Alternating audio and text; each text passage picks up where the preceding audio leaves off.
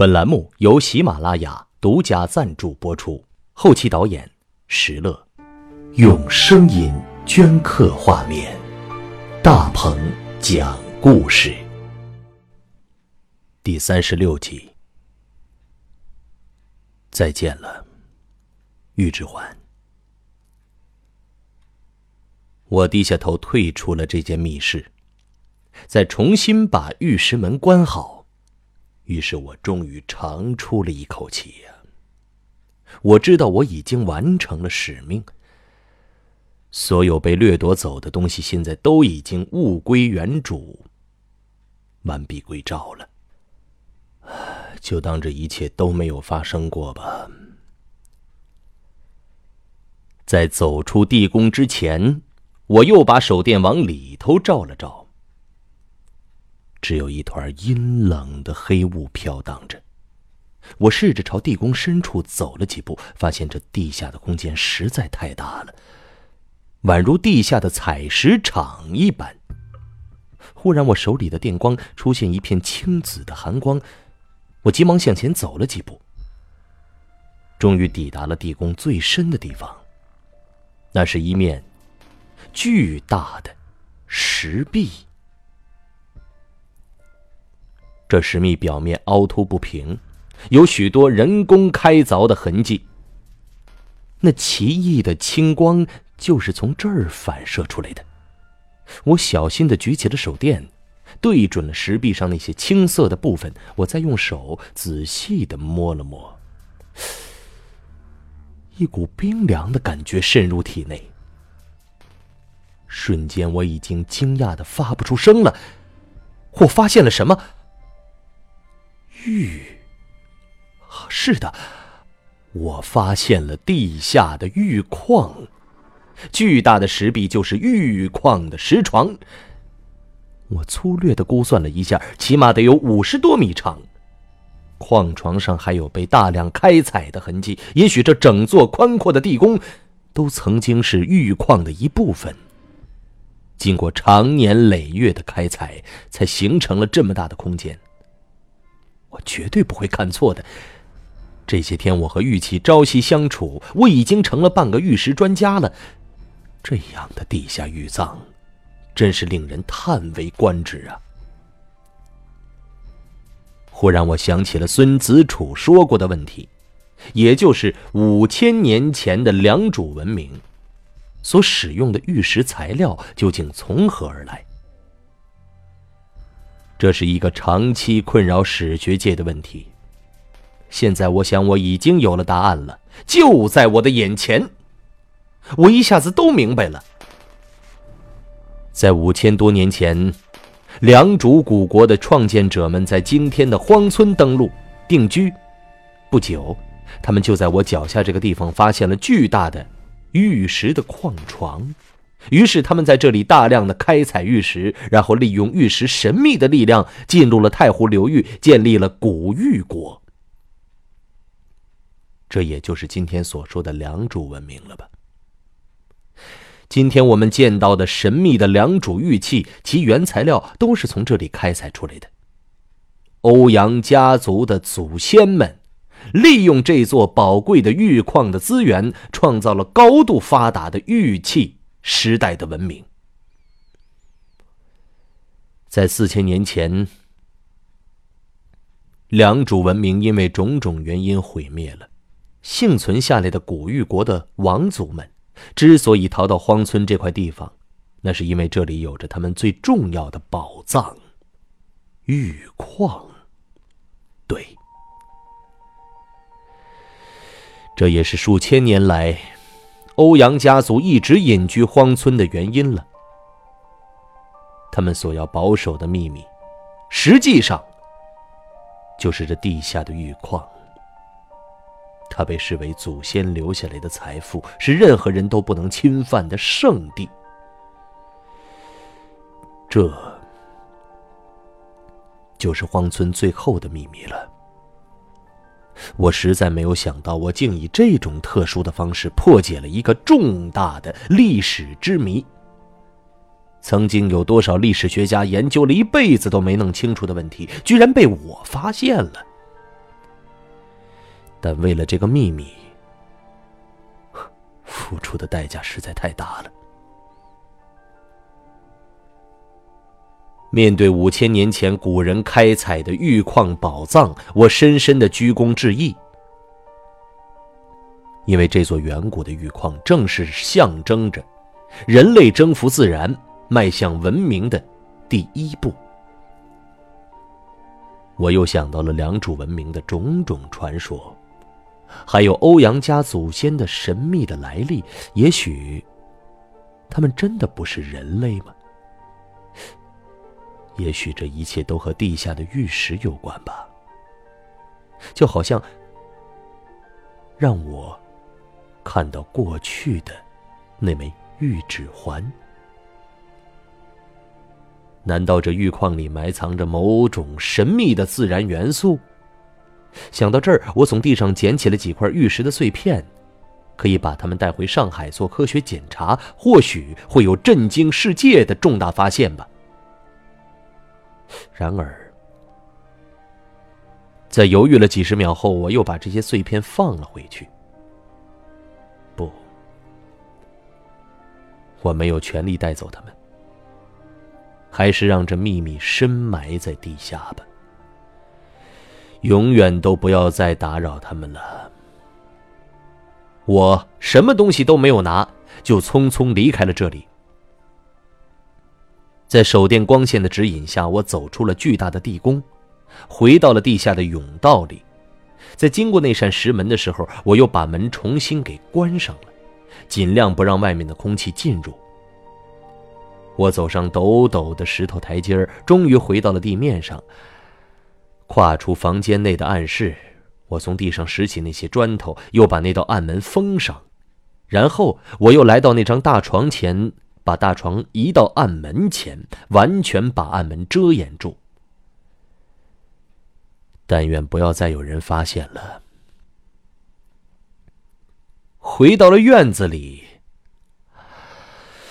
我贪婪的呼吸着外面的空气，月光重新洒在我的身上，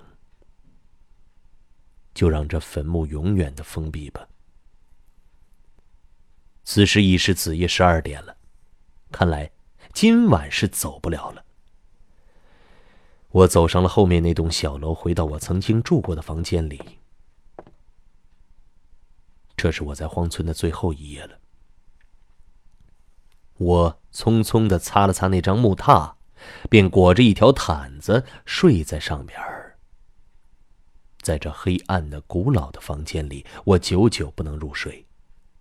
我期望后半夜的某一刻，小芝，他会突然出现在我面前。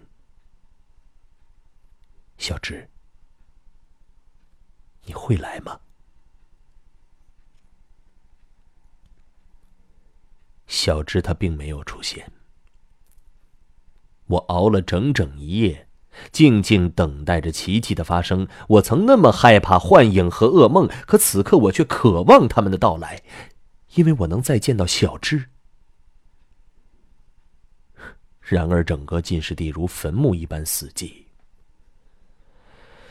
当拂晓时分，外面的鸡叫了，我知道小智不会再来了。清晨，我整理了一下行装。我确定没有带走这里的任何一样东西，然后我悄悄的告别了进士第。当我走出古宅大门的时候，我心中默念了一声：“再见。”这个延续了几千年的古老的家族，如今已彻底的终结了。所有的爱、恨和罪恶，全都封闭在这栋宅子里。不要再闯入其他人的生活了。我背着行囊走出了荒村，几乎没有一个人发现我。当我穿过贞节牌坊，遥望着波涛汹涌的大海，心里忽然产生了异样的感觉。清晨的海边弥漫着浓浓的雾气，如中国画一般铺展开来。冬天来到这里的时候，可没有这样的景色。于是我情不自禁地向海边走去，攀上了一片乱石丛生的山岗，发现山坡下边便是连绵不绝的墓地。无数的坟墓耸立在我的脚下，静静地听着大海的波涛。当我举目四望的时候，哎，我忽然发现几百米外的悬崖上似乎站着一个白衣女子的身影。高高的悬崖下就是大海，她面朝着大海，孤独的伫立着，海风吹动她白色的衣裙和黑色的长发。宛如一幅黑白分明的水墨画。虽然距离很远，在海边的雾气中只是一个模糊的影子，但那细长的身形和披肩的黑发，立刻让我想起了一个人——小芝。啊，小芝！我就像在沙漠中长途跋涉，突然发现了一眼甘泉，我再也压抑不住激动，我立刻向悬崖的方向狂奔过去。但那悬崖实在太高了，一路上山石陡峭不平，我只能手脚并用的前行。几分钟后，我终于爬上了那座悬崖。您正在收听的是由喜马拉雅出品的中篇悬疑纪实小说《荒村公寓》，由大鹏播讲。你也可以搜索微信“大鹏讲故事”。查看小芝生前的照片儿，却发现眼前什么都没有。我紧张的向四周望了望，悬崖上就这么大点地方，除了我自己以外，见不到半个人影我绝望的冲到了悬崖的尽头。再往前一步就是万丈深渊了。悬崖距海面至少有五十米。见到底下滔天的白浪发出震耳欲聋的轰鸣，一片潮湿的雾气包围着我，宛如在云中漫步。小智，我面朝大海的喊着，我知道他能够听到我的呼唤。我知道他一直在我身边。小芝曾经对我说过一句话，到现在一直铭记在我的心里。只要你心里想着我，那你就会看见我。我相信这句话是真的。可是现在我心里想着你，可为什么看不见你呢？也许是你不忍心让我看到你吧。在这高高的悬崖峭壁上，我等待了很久很久，直到阳光打散了雾气，烈日照耀在我的脸上。但奇怪的是，海面上的风都渐渐的平静了下来，原本汹涌波涛的大海，此刻像镜子一面，沉静着。烈日下的温度立刻高了起来，我浑身感到冒出了热汗，似乎从海边来到了沙漠。忽然，我看到海天的尽头，隐隐的印出了一张女子的脸，就像是在看露天电影似的。我立刻屏住呼吸，那不绝不是我的幻觉，是实实在在的影像。仿佛大海和苍穹变成了一块幕布，太阳变成了电影放映机，阳光投射到那巨大的幕布上，使我渐渐的看清了那张脸。小芝，是的，他就在海的尽头微笑着，脸庞笼罩在朦胧的光影里，宛如烛影下的聂小倩。他的眼睛、眉毛和鼻子。都仿佛罩上了一层流动的轻纱，又好像被一片碧水倒映着。看着远在天边、近在眼前的小芝，我仿佛伸手就能碰到它。然而小芝的脸却淡了，就像流水一般消失在空中。我又重新揉了揉眼睛，却看到海天又恢复了正常，还是那片蓝色的海，在视野尽头只有海天相接的天际线。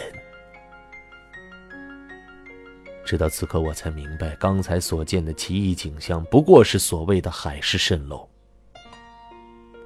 海市蜃楼是一种大气光学现象，能把不同时空的景象传递到眼前。一般发生在沙漠或是海边可是小智怎么会出现在海市蜃楼里呢？无法解释这种现象。或许。只是上苍对我的怜悯吧。记得曾经看过一部电影，男主人公走过一片沙漠中，看到了海市蜃楼中浮现一个美丽女子的脸庞，于是他暗暗的爱上这素不相识的女子。而我和小芝却恰恰相反。终于，我深吸了一口悬崖上的空气。离开了这奇异的地方，下山的路异常的艰辛，我好不容易才找到来荒村的路，然后我快步向西冷镇的方向走，心里又一次默念道：“永别了，荒村。”中午时分，我疲惫不堪的。到了西冷镇，匆匆的吃了一顿午饭，便坐中巴车赶往 K 市的长途汽车站。我终于赶上了最后一班回上海的车。当大巴回到上海的时候，已是满天繁星了。我背着行囊走出客运站，又回想起这个故事的第一天，那四个大学生造访我家的时刻。心底涌起一股莫名的惆怅来，于是我仰天看着神秘的星空，轻轻叹了一声：“让这一切都结束吧，结束吧。”今天是这个故事的第三十天，也将是最后一天。不知道是否应该把今天写到这本书里。在这整整三十天内，我经历了许多人一辈子都无法经历的事儿。是的，这三十个恐惧的日日夜夜，穿越了五千年的古老的传说，还有那些刻骨铭心的爱与恨，都将被我忠实的记录下来。写成这样一部长篇小说，献给我最亲爱的朋友，正在听这本书的你。下午的三点，门铃突然响了，就像故事开始的第一天门铃响的时候那样，我心里又疑惑了起来。我犹豫的打开了房门，却见到门外有一张年轻的脸庞。刹那间，我愣住了。这是一个我绝对想不到的人，苏天平。是的，那是那张脸，只是更加的消瘦苍白，头发长长的蓬着，就好像刚睡醒的样子。他那双深井般的眼睛盯着我，缓缓的说：“对不起，我我能进去吗？”哦哦。请进。几秒钟后，我才反应过来，连忙把苏天平让了进去，再给他倒了一杯热水。他端着水，抬起头，露出了一股奇怪的微笑，说：“你以为我早就死了吧？”他的问题让我无法回答，因为我确实以为他早就死了，像霍强和韩晓峰那样死于噩梦。或者像春雨那样变成了精神病。不等我回答，苏天平自顾自的说：“其实，连我自己都觉得，我早就死了。”终于，我让自己恢复了镇定。这些天你去哪儿了？学校到处都在找你的。你还记得那一天吗？在学校大门的对面的咖啡馆，我约你，谈了整整一个下午。当然记得，从此你就杳无音讯了。就在那天晚上，我去了。今天的故事就讲到这里，留意故事的最新进展。请下载喜马拉雅的手机 APP，或者搜索微信“大鹏讲故事”，查看作品总集数和故事周边的一些图片。明天，大鹏将继续给你讲荒村公寓的故事。